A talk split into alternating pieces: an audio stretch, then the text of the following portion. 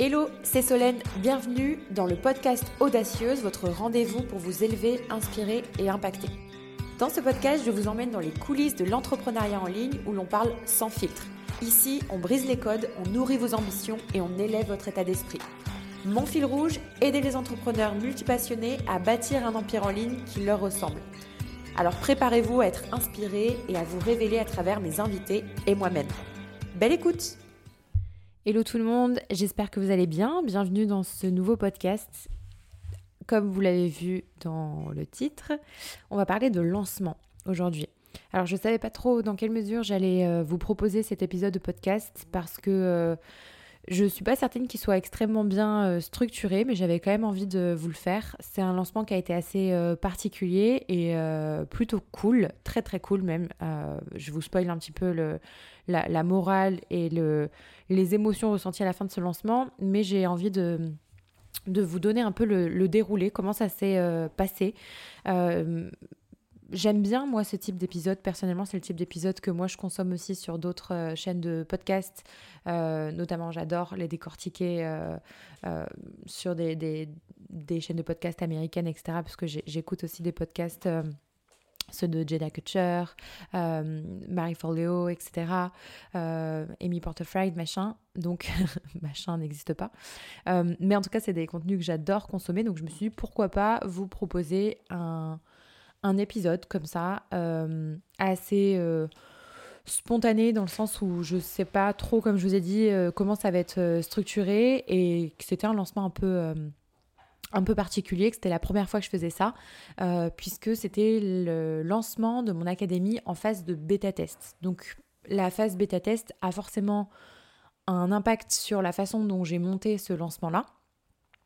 Donc, euh, comme vous l'avez vu dans le titre, c'est un lancement qui était plutôt euh, très correct, euh, très chouette, même si, alors je dis toujours même si, parce que maintenant j'ai l'impression qu'on voit que des lancements à 200, 300, 500, 1 million. mais non, il existe aussi des plus petits lancements, plus modestes, quand bien même 30 000 euros, c'est quand même très très chouette. Alors bien sûr, on parle de chiffre d'affaires. Mais c'est quand même très très chouette. donc voilà, faut, faut pas l'oublier. je le précise parce que c'est vraiment comme si maintenant euh, il y avait une espèce de normalité à, à faire des, énormes lancements, ce que je trouve super, hein, attention. Euh, je suis pas en train de dénigrer les gros gros lancements, c'est juste que c'est pas toujours la réalité et que euh, et que voilà et qu'on peut faire aussi des plus petits lancements modestes. Donc moi je pense que il n'a, enfin, dans tous les cas, il était plafonné ce lancement. Enfin, c'est même pas ce que je pense, c'est qu'il était plafonné pour ma part, euh, puisque euh, je ne cherchais pas à faire euh, du, de la quantité. Je ne cherchais pas à faire entrer un maximum de personnes, mais plutôt à faire de la qualité, puisque je recherchais des bêta-testeurs et je ne recherchais pas spécialement des, euh, des élèves qui voulaient tout simplement être formés et suivre le programme euh, de leur côté, de façon autonome, voilà, à, leur rythme. Là, c'était pas franchement ce que je, cherchais pour ce, pour ce lancement-là. Donc, pour vous remettre dans le contexte, c'est le lancement de l'Académie des multipotentiels. Et euh, alors, je pense que cet épisode, clairement, il peut aider les personnes qui, bah, ont des offres euh, euh, type formation, les infopreneurs, etc., et qui cherchent justement à faire un lancement ou à, relancer ou alors à faire un futur lancement. Ça peut peut-être vous aiguiller. déjà, je vais reprendre un petit peu si je dois décortiquer un peu par partie, on va dire, la partie 1, toute la phase de préparation toute la recherche de marché finalement. Comment euh, j'ai identifié le besoin, etc. pour cette académie, euh, quels outils ou méthodes j'ai pu utiliser pour, euh, pour, cette recherche-là. Donc déjà, il faut savoir que moi, je travaille, entre guillemets, sur ce projet. J'ai eu cette idée de projet depuis le mois de mars, le mois de mars 2023 donc euh, de cette année. Donc ça fait pas non plus très longtemps. Euh, mais voilà, ça m'a laissé quand même 6-7 euh, mois pour bien y songer, même plus que ça, y songer et surtout le, le mettre en place. J'ai commencé même à, à l'annoncer, il me semble. En fait, j'y ai songé voilà, au début de l'année, mais j'ai vraiment commencé à l'annoncer au mois de mars qu'il allait se tramer quelque chose pour cette année, que j'avais envie d'ouvrir une nouvelle académie, parce que c'est pas la première académie que j'ouvre. Euh, l'an dernier, avec Chris, on avait euh, co-créé un programme, donc une académie aussi, qui s'appelait L'Envol, qui était à destination des, entrepreneurs, donc c'était un tout petit peu moins niché, voilà. Là, j'ai décidé de me nicher davantage, et j'ai fait un choix, en fait, euh, dans le sens où bah, le sujet de la multipotentialité, j'en ai déjà un petit peu parlé sur ce, sur ce podcast, il me semble, ou sur les réseaux. Euh, mais moi, ça m'est tombé un petit peu dessus euh, bah, il n'y a pas si longtemps que ça, en fait. J'étais en, pleine grossesse et je connaissais pas vraiment ça. quand bien même je fonctionnais comme ça, j'ai mis le mot multipassionné, multipotentiel il y a une petite année. Et donc, c'est vraiment de là que ça a découlé, où je me suis dit, ben finalement, pourquoi j'ouvrirais pas une académie? Parce que moi, j'adore le concept des académies, c'est un, business model, si je puis dire, un, un modèle d'offre en tout cas qui, moi, me correspond. J'aime ça, j'aime l'énergie de l'académie, etc. Bah, pourquoi j'en réouvrirais pas un, une, pardon, euh, pour les entrepreneurs qui sont comme moi, qui sont euh, sur plein de projets, qui sont intéressés par plein de choses, euh, donc des multipassionnés, quoi, clairement. Et j'ai donc annoncé ça sur les réseaux au mois de mars et ça a fait son chemin dans la tête de certaines personnes aussi. Et déjà, juste en parlant un petit peu de, de ce sujet-là de façon assez superficielle, ça a déjà résonné pour pas mal d'entre vous, notamment euh, sur Insta. Euh, pas mal d'entre vous m'ont dit bah, c'est super, euh, j'ai jamais vu trop ce type d'académie, bah, ça serait trop bien, franchement lance-toi, c'est cool. Donc moi ça m'a vraiment motivée. quand bien même je suis un peu une tête brûlée, je l'aurais fait quand même, mais c'était rassurant pour moi de vous sonder. Vous savez que j'adore ça, vous sonder tout le temps. Euh, déjà, moi, ça me rassure, puis ça me permet aussi de bien rester connecté à vous, à vos envies, à vos besoins, parce que certes, on fait du contenu, enfin, des choses pour nous. Il faut que je fasse, faut que je fasse pardon, des choses que j'aime, mais euh, je, le, je le fais aussi pour vous. Enfin, je pense que vous comprenez l'idée, c'est 50-50 pour moi. C'est pas forcément moi que je sers, mais euh, c'est vous. Donc, donc voilà, donc c'est important pour moi de rester connecté aussi à, vos besoins, etc. Donc ça, ça a été vraiment donc la, recherche, on va dire, du, marché, de la niche dans lequel je me suis mise, c'est plus ou moins comme ça. En fait, il n'y a pas eu de recherche en tant que telle à me dire euh, est-ce que ça va marcher ou quoi ça j'en savais rien. Euh, je sais juste qu'il n'y a pas énormément d'académies sur le marché francophone. Euh, pour les entrepreneurs multipassionnés, multipotentiels, il en existe quelques-unes, mais il y en a très très peu. Et encore qu'entre-temps, il y en a quelques-unes qui se sont créées. Euh, et sur le marché anglophone, il en existe aussi quelques-unes, mais il n'y en a pas tant que ça. Alors après, peut-être que j'ai pas si bien fouillé que ça, mais j'ai trouvé qu'il n'y en avait pas tant que ça. Et dans le concept, vraiment, dans la façon dont moi je le voyais, euh, bah, c'est aussi ça qui fait notre unicité, j'en ai pas trouvé.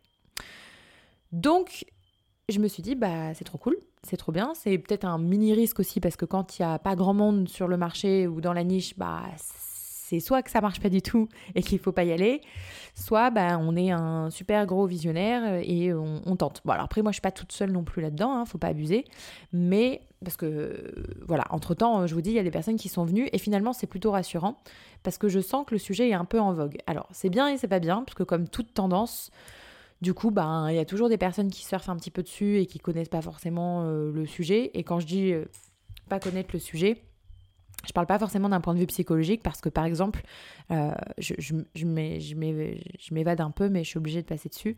Euh, moi, je suis pas psychologue. Vous voyez, je suis pas psychologue, j'ai pas fait d'études en psychologie, donc c'est pour ça que je m'adresse pas à tous les neuroatypiques, euh, typiquement les hauts, potentiels TDAH. Je m'adresse pas spécialement à ce type de profil, même s'il y en a dans mon académie, parce que c'est pas ma spécialité. Je trouve que c'est un sujet passionnant, je trouve ça super, mais euh, je ne suis pas coach pour neuroatypique. Je me vois plus comme une coach pour multipotentiel. C'est une forme de, de neuroatypie, si vous voulez, mais il n'y a pas tout ce côté diagnostic, etc. Et finalement, il y a très très peu, très, très peu d'études en fait qui ont été faites sur la multipotentialité. Euh, il me semble qu'il y a un gars qui s'appelle Frederickson, si je dis pas de bêtises, qui s'y était un petit peu euh, attaqué dans les années 60, qui avait commencé à regarder un peu le, sujet. Mais il n'y a pas grand-chose. Voilà. donc pour euh, donc ce que je veux dire par là, c'est que moi non plus, je suis pas une grande euh, enfin, je suis spécialiste dans tout ce qui est business et multipotentiel, mais je suis pas une spécialiste dans les neuroatypies. Voilà, c'est ça qui est important. Donc bref, entre-temps, bah il y a des personnes qui sont arrivées sur le sur le terrain et puis bah maintenant, j'ai l'impression de voir la multipotentialité un peu partout. Mais c'est cool à la fois parce que du coup ça éveille. Euh, moi je me dis toujours que que ce soit des concurrents ou pas, ça vient éveiller un peu le. J'en ai parlé dans le podcast euh, sur la concurrence d'ailleurs. Ça vient faire monter en conscience notre audience cible. Donc c'est cool parce que du coup même moi qui ai débarqué il n'y a pas très longtemps sur LinkedIn, maintenant on, m'identifie dans certains posts qui parlent de multipotentialité. C'est chouette parce que j'arrive un tout petit peu petit à petit, on va dire, à m'insérer un peu comme une référence sur ce sujet-là. Et c'est à la fois complètement ce que je veux. Donc euh, c'est parfait. J'ai de grandes ambitions. Euh, mais je veux carrément être la référence de la multipotentialité. Donc c'est la raison pour laquelle ben, je me fais inviter aussi dans des conférences pour parler de ça, etc. Parce que je veux qu'on m'associe, entre guillemets, à ça parce que c'est plus facile pour moi en tant qu'entrepreneur multipassionné qu'on m'associe à ça plutôt qu'on m'associe soit qu'au business, soit qu'à l'astrologie, soit à la psycho, soit au marketing, soit... Bon, voilà. Vous avez compris, c'est difficile déjà quand on est entrepreneur multi de se faire associer à quelque chose, mais euh, moi, la multipotentialité, justement, ça couvre un peu tout ça. Donc, pour revenir un peu à notre lancement, donc vous avez compris que moi, je travaille dessus depuis le mois de mars. Donc, depuis le mois de mars, je réfléchis déjà à pas mal de choses que je pourrais mettre en place pour ce lancement-là. Faut savoir que au début, je ne devais pas faire de bêta test. Pas du tout même. Je devais lancer l'académie telle qu'elle. Finalement, cet été, je suis revenue dessus euh, au mois de juillet, juin-juillet, je crois quelque chose comme ça. Parce que j'ai vu pas mal de formations qui se lançaient en bêta test et je me suis dit pourquoi je tenterais pas ça? Je n'ai jamais bêta-testé une formation. Ça fait 5 euh, ans maintenant que je suis entrepreneur. Et euh, j'ai sorti pas mal de programmes, je pense que vous le savez. Mais je n'ai, voilà, je suis jamais passée par cette phase de, de tests. Et là, je me suis dit, étant donné que je vais un petit peu dans quelque chose d'un peu nouveau, même si ça commence à être tendance, mais c'est un peu nouveau quand même, il n'y a pas beaucoup de monde qui sont sur ce créneau-là. Et si je le testais avant de vraiment le lancer? Dans le sens où, c'est pas que je doutais de l'intérêt pour cette académie parce que, mine de rien, même si ça veut rien dire, mais quand même, euh, en sondant un petit peu sur les réseaux sociaux, l'avantage des réseaux, c'est que ça nous permet justement de, ben de ben justement de bêta, de bêta tester un peu en fait finalement, de sonder. Euh, d'avoir euh, voilà c'est la chance et franchement j'ai beaucoup de gratitude pour ça c'est la chance que j'ai d'avoir une communauté à qui je peux demander à qui je peux euh, poser des questions, sonder, savoir euh, comment ça résonne. Et pour le coup, le sujet parlait déjà bien. Mais j'ai choisi de bêta-tester parce que j'ai à cœur aussi, euh, de plus en plus, et beaucoup plus qu'avant, parce que je fais un peu mon mea culpa quand même, de d'enrichir l'expérience client. Dans le sens où c'est pas que sur mes anciens programmes, l'expérience client était nulle à chier, mais c'est juste que clairement, j'aurais pu l'améliorer et je le sais, donc c'est pour ça que je fais un peu mon mea culpa. Euh, c'est pas forcément quelque chose que j'avais forcément à cœur au tout début. Moi, je vais pas vous cacher que au début, j'étais plus dans la transmission, mais je savais pas comment vraiment gérer tout ça. Dans le sens où pour moi, transmettre, c'est assez simple, mais gérer tout ce qu'il y a autour, ça s'apprend et je l'ai pas forcément appris au départ. Donc même si maintenant ça peut paraître un peu bateau, moi je vous parle d'une époque, si je puis, si je puis dire, entre guillemets, euh, où je me suis lancée en 2018. Et il faut savoir qu'en 2018, il n'y avait pas autant de formations que ce qu'il y a maintenant. Le Covid n'était pas passé, donc il n'y avait pas autant euh, d'entrepreneurs sur le marché euh, non plus, d'entrepreneurs en ligne.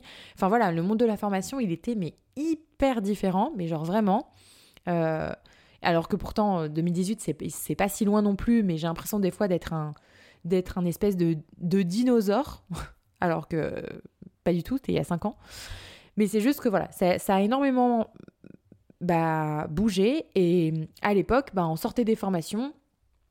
Et il y avait moins cet aspect customer care, etc. Enfin, on était beaucoup moins dans, dans, dans le support client, dans la relation qu'on allait avoir avec nos clients, dans la connexion, dans l'expérience qu'ils allaient vivre, dans la transformation qu'ils allaient vivre. Euh, on était beaucoup moins dans ça, honnêtement. Donc bah voilà, c'était comme ça et moi j'ai moins fait attention à ça et forcément je pense qu'il y a des choses que j'aurais pu largement éviter ou améliorer. Et j'ai décidé de changer un peu ma vision par rapport à ça parce que pour moi c'est hyper important déjà moi-même ben je suis toujours élève de formation parce que au-delà d'en créer, j'en consomme aussi, et pas mal. Euh, voilà, je me prends des formations quand même assez régulièrement sur divers sujets. En bonne multipassionnée, ben, j'ai des intérêts pour pas mal de choses, puis à la fois ça me nourrit. Donc euh, voilà, l'idée c'est aussi d'en faire quelque chose pour pouvoir le retransmettre, mais j'en consomme. Et en en consommant, c'est aussi comme ça que je me suis rendu compte que ben, l'expérience, euh, le parcours client était hyper important et que j'avais envie d'enrichir ça, moi, au sein de mes programmes.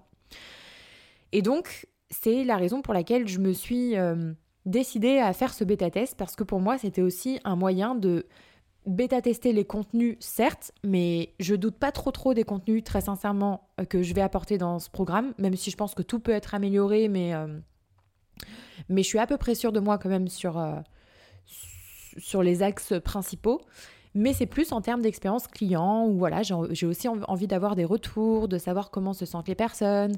Euh, même si là, c'est bon, c'est un bêta test, donc ça sera forcément un peu différent de la première version que je lancerai dans un an.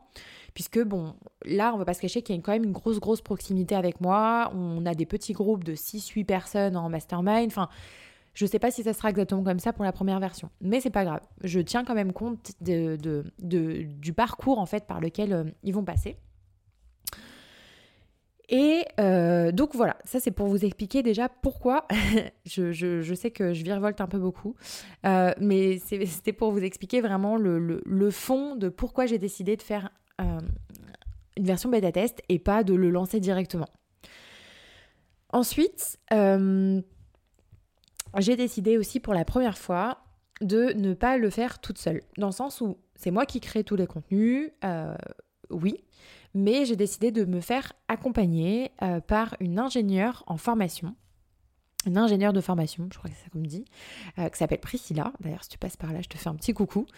Et j'ai fait ce choix bah, de façon très juste en fait. Je sais pas comment expliquer. La... En fait, c'est la première fois que je travaillais avec quelqu'un dans ce contexte-là, puisque j'ai déjà travaillé, bah, on travaillait ensemble avec Chris par exemple, on a déjà co-créé des choses.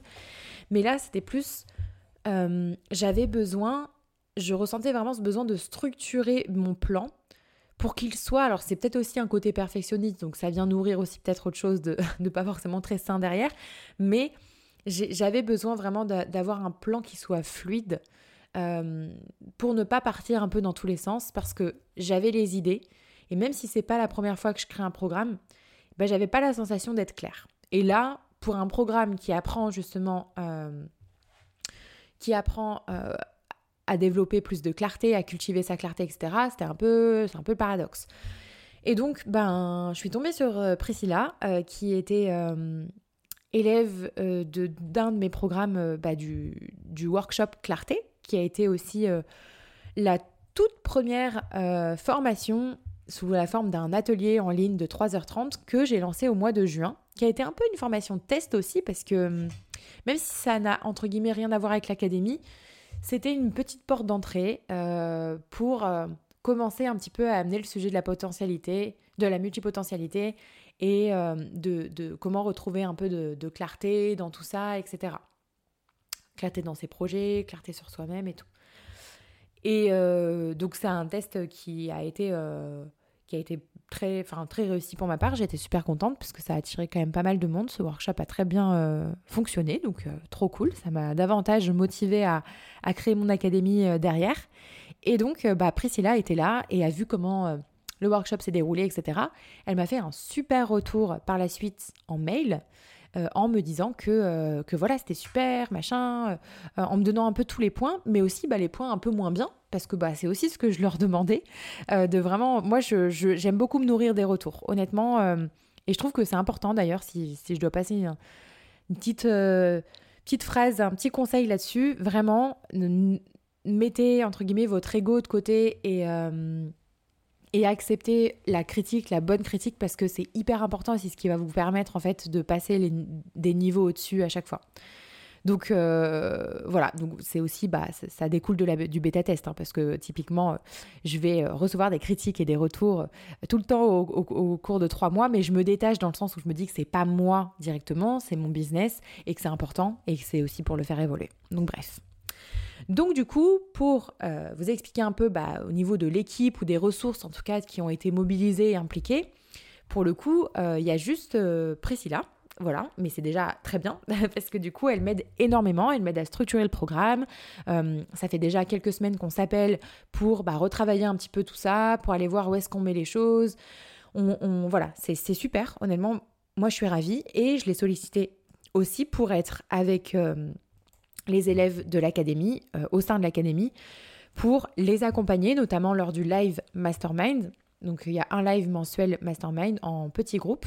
Donc deux, groupes seront avec Priscilla, deux groupes seront avec moi. Donc mine de rien, moi c'est super parce que ça m'allège aussi, ça m'allège quelque part euh, bah, du travail, ça m'allège de la charge mentale. J'ai tendance à avoir rapidement de la charge mentale, je pense, comme beaucoup. Et, euh, et, ça me fait un peu une épaule sur laquelle me reposer et je trouve ça super réconfortant. Donc euh, je suis très très très contente honnêtement d'avoir choisi de travailler avec quelqu'un euh, parce que bah, certes ça réduit un peu ma marge parce que bah forcément cette personne elle travaille pas gratuit ce qui est tout à fait normal mais je le vois vraiment pas comme une perte pour le coup mais comme un gros gain. Et un gros gain de temps un gros un gros gain de, charge mentale, enfin voilà, de tout ce que je vous ai dit. Euh, pour moi, c'est un soulagement. Donc euh, voilà, je suis assez contente de m'être écoutée euh, sur ce point-là.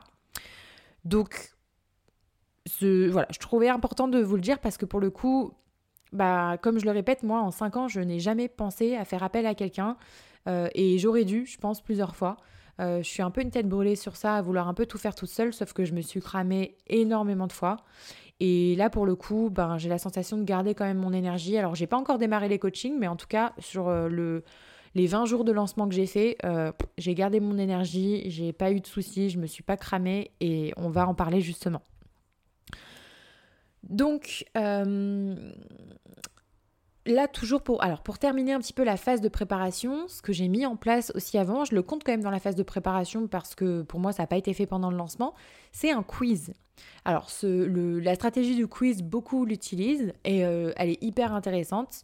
Euh, nos amis, les Américains, la connaissent très très bien aussi. Et moi, je sais que j'ai justement euh, écouté pas mal de podcasts, etc., qui, qui racontaient un peu comment eux avaient mis en place leur stratégie quiz. Et moi, c'est ce que j'ai fait au mois de mai, avril ou mai. J'ai lancé le quiz pour découvrir si tu es un entrepreneur multipotentiel, multipassionné. Et le quiz a eu euh, bah, pas mal de leads parce que j'en ai pas vraiment, j'en ai pas énormément parlé. Euh, donc ce que j'ai fait, c'est que j'en ai, parlé une première fois quand euh, il a été lancé. Et ensuite, on l'avait fait tourner un tout petit peu en pub avec un tout petit budget, mais vraiment un tout petit budget. Quand je vous dis petit budget, je crois qu'on mettait du 5 euros, voire 10 euros par jour, vraiment. juste histoire d'avoir des leads parce que d'avoir des leads des prospects J'aime pas trop ce mot, mais voilà. Euh, parce que c'était plus simple. Euh, enfin, c'était plus simple. C'est juste que les listes ne nous coûtaient pas cher du tout. Et pour le coup, c'était assez qualifié quand même. Derrière, il y avait des campagnes mail qui partaient en fonction du résultat qu'ils avaient. Donc, euh, il, y avait trois, il résultats possibles. et ils avaient chacun, donc c'était segmenté, chacun recevait un mail en fonction du résultat qu'il avait. Et par la suite, bien sûr, je les ai amenés sur la liste d'attente que j'ai euh, commencé à faire au mois de juillet la liste d'attente pour l'académie, me semble. Mois de juillet, oui, je crois que c'est ça, début juillet. Et donc, ça a amené aussi pas mal d'inscrits sur la liste d'attente grâce à ça. Donc, le quiz, euh, il y a eu environ 800 euh, personnes qui sont rentrées dedans, tout en sachant que on a fait, je crois qu'on a fait deux mois de pub dessus. Je l'ai lancé au mois de mai et on a fait, euh, on a fait mai et juin et on a arrêté en juillet. Et là, il n'y a plus de pub dessus. Donc c'est quand même pas mal. Euh, c'est quand même plutôt très bien, je trouve. Euh, donc je pense que c'est quelque chose que je relancerai. Juste, il faut que je le retravaille un petit peu. Donc après, c'est pour ça que je crois que je l'avais retiré parce qu'il fallait que je le retravaille un peu. Puis finalement, il commençait à y avoir pas mal de, pas mal de monde. Je crois que j'ai flippé. mais ce quiz, il m'a énormément aidé pour la stratégie de ce lancement parce que ça m'a permis justement de récolter de l'audience quand même assez qualifié pour l'offre que j'allais proposer. Et notamment déjà pour le workshop parce que ça a permis déjà de convertir pour le workshop. Donc ça a été déjà un premier pas. Le workshop qui s'est déroulé fin juin. Ensuite, pour arriver un peu dans la partie euh, lancement, euh, donc, comme je vous le disais, c'est un lancement qui est particulier dans le sens où je ne l'ai pas du tout fait en une semaine ou dix jours comme la plupart des lancements, mais j'ai choisi de l'étaler parce que c'est un lancement que j'ai fait sur candidature. Étant donné que c'était un bêta test, j'ai voulu vraiment euh, avoir les personnes directement au téléphone et pas ouvrir le panier à tout le monde. Donc ce que j'ai fait, c'est que au niveau de, des canaux que j'ai utilisés, je n'ai utilisé que Instagram et un tout petit peu les mails, mais vraiment pas tant que ça. Donc c'est quand même assez ouf. Et c'est là où moi je trouve ça vraiment dingue, euh, le pouvoir d'Insta. Je n'ai pas du tout fait de publicité, j'ai vraiment rien mis en pub pour le coup. Euh, j'avais prévu au cas où un budget pub si jamais je remplissais pas mes places. Donc euh, le média bailleur avec qui on travaille, Baptiste, était au courant. J'avais déjà, voilà, déjà dit au cas où en, en, plan B on envoie de la pub. Finalement j'ai pas du tout eu besoin. Donc je me suis servi que bah, du contenu sur les réseaux sociaux, j'ai créé du contenu exprès, du podcast, vous savez aussi que je vous en ai parlé euh, par ici, et mine de rien, j'ai eu des personnes qui venaient par ici, euh, qui me suivent pas spécialement sur Instagram et qui venaient du podcast au téléphone, donc c'était assez rigolo. Je me suis servi un tout petit peu de LinkedIn aussi, voilà, j'ai débarqué sur LinkedIn euh, au mois d'août à peu près je comprends pas trop encore tout ce, qui se passe là-bas, mais voilà, je poste une fois de temps en temps. Et mine de rien, bah, j'ai eu aussi des personnes euh, que j'ai reçues au téléphone qui ont déposé leur candidature, qui venaient de là-bas et qui me connaissaient pas du tout d'avant, donc bah chouette. Euh, et aussi bah, énormément d'Instagram. Et après, bah, les emails, finalement, j'en ai pas envoyé tant que ça, parce qu'il me semble que j'ai envoyé deux ou trois emails de lancement, euh, sachant que j'ai fait mon lancement à peu près le 20 août, quelque chose comme ça. Euh, et ensuite, j'ai arrêté. J'ai arrêté d'envoyer des mails, j'en ai même pas renvoyé. Donc la suite, c'est vraiment faite que sur euh, Instagram principalement, puis le podcast, comme vous le savez, avec euh, chaque semaine des épisodes où je vous disais en intro un petit peu ce qui se tramait. donc au niveau de la première semaine de lancement, ça a été. Ce que j'ai remarqué, c'est que les prospects, entre guillemets, les leads, étaient extrêmement qualifiés. donc, les personnes que j'avais au téléphone, ben j'avais limite pas besoin de les avoir au téléphone tellement elles étaient sûres d'elles et qu'elles connaissaient déjà tout ce que je voulais proposer, elles s'étaient déjà super renseignées et tout, donc bah ça a été très rapide. Après, il y a eu une petite phase, parce qu'il faut savoir qu'on était en août, donc euh, un lancement en août, normalement, c'est pas très recommandé. Bah, au final, voilà, ça veut rien dire du tout, donc euh, prenez compte de ça. effectivement, il n'y avait pas masse de monde sur les réseaux, donc à un moment donné, j'ai je savais pas trop où j'allais, honnêtement. Je vous cache pas que la phase du milieu, là, entre euh, le, je sais pas, 25, ouais, 25 août par là, 25 août jusqu'à début septembre, jusqu'au au moins 3-4 septembre, il se passait pas grand chose.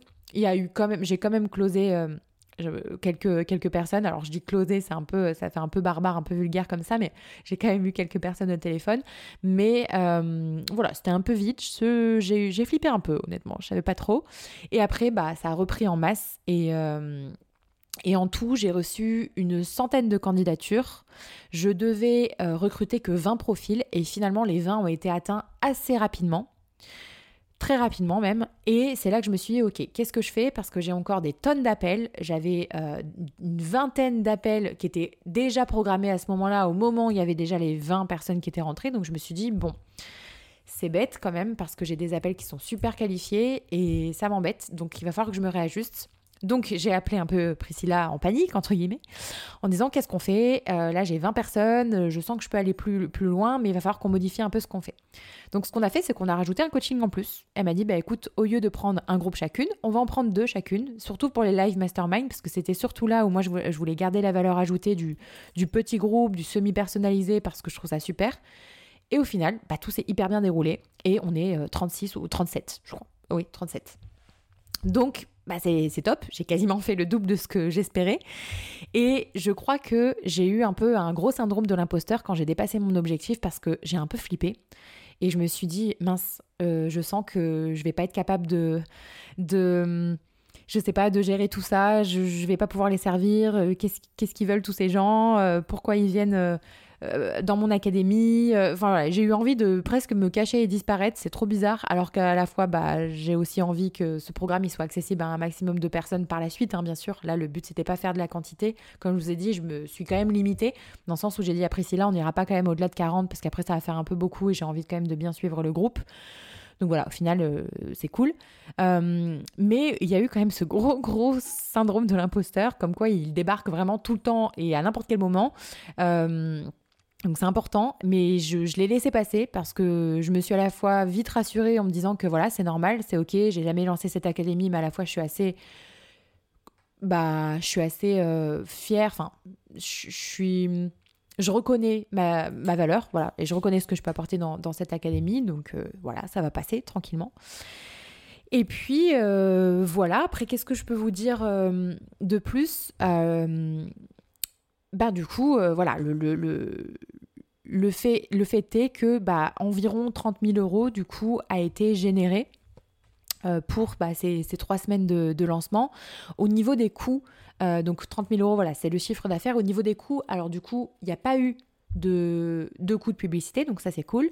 Euh, il y a le coût euh, de Priscilla que j'ai choisi de prendre, qui est d'environ 5500 euros, quelque chose comme ça.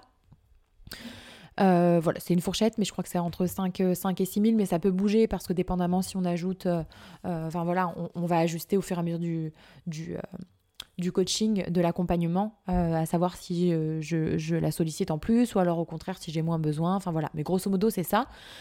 Et donc, euh, bah voilà, en fait au niveau des coûts, c'est vraiment tout pour le coup. Donc finalement, ça fait quand même une jolie marge. Alors ça reste quand même du chiffre d'affaires parce que à ça, il faut déduire les taxes, etc. Mais c'est quand même plutôt très très chouette.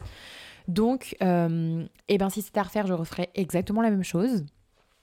Euh, je ne sais pas quoi vous ajouter de plus sur ce lancement. Ce n'est pas un épisode qui est extrêmement long, mais j'avais quand même envie de vous le décortiquer un petit peu parce que euh, la moralité, c'est que je ne me suis pas du tout cramée. Voilà, en faisant un lancement en 20 jours, je suis restée hyper cool dans mes basques, euh, dans mon énergie. Vraiment, je suis contente parce que j'ai respecté ça et je me suis pas du tout mis de pression, même si au tout début, ben, je vous cache pas que ça fait un petit peu peur parce que, comme je vous ai dit, au début, c'était un peu calme, euh, c'était un peu l'été, les gens n'étaient pas encore trop revenus, donc voilà, forcément, je me suis dit, bon, et si ça marche pas? Et si, et si, et si, et si on se retrouve qu'à deux ou trois? Enfin voilà, on pense toujours de façon au pire, et moi j'ai tendance à anticiper très facilement le pire. Au final, pas du tout. Et je suis contente parce que voilà, j'ai encore beaucoup d'énergie, et l'académie va pas tarder à commencer, donc... Euh, c'est chouette, je me suis pas cramée à ce niveau-là. Euh, bah, j'espère qu'en tout cas j'ai rien oublié. Si jamais vous avez d'autres questions par rapport à, ce lancement, voilà, c'était un épisode assez bref, mais euh, je voulais quand même vous, le donner. Bah, n'hésitez pas à me les poser, ça me ferait plaisir. Euh, si c'est pas encore fait, n'hésitez pas à noter ce podcast. Si jamais vous êtes sur Apple Podcast, vous pouvez aussi laisser un commentaire. Ça me ferait hyper plaisir. Je passe tout le temps voir. Euh, donc chaque semaine, bon, peut-être pas chaque jour parce que au bout d'un moment ça peut être un peu toxique j'ai pas envie de, définir euh, ma valeur aux notes, aux notes de ce podcast. Mais je passe voir quand même les commentaires, les notes et ça me fait toujours super plaisir de voir que ben il y a de plus en plus d'écoute, il y a de plus en plus de personnes qui prennent le temps de le faire. Donc merci à vous et ben je vous dis au prochain épisode. Bye bye.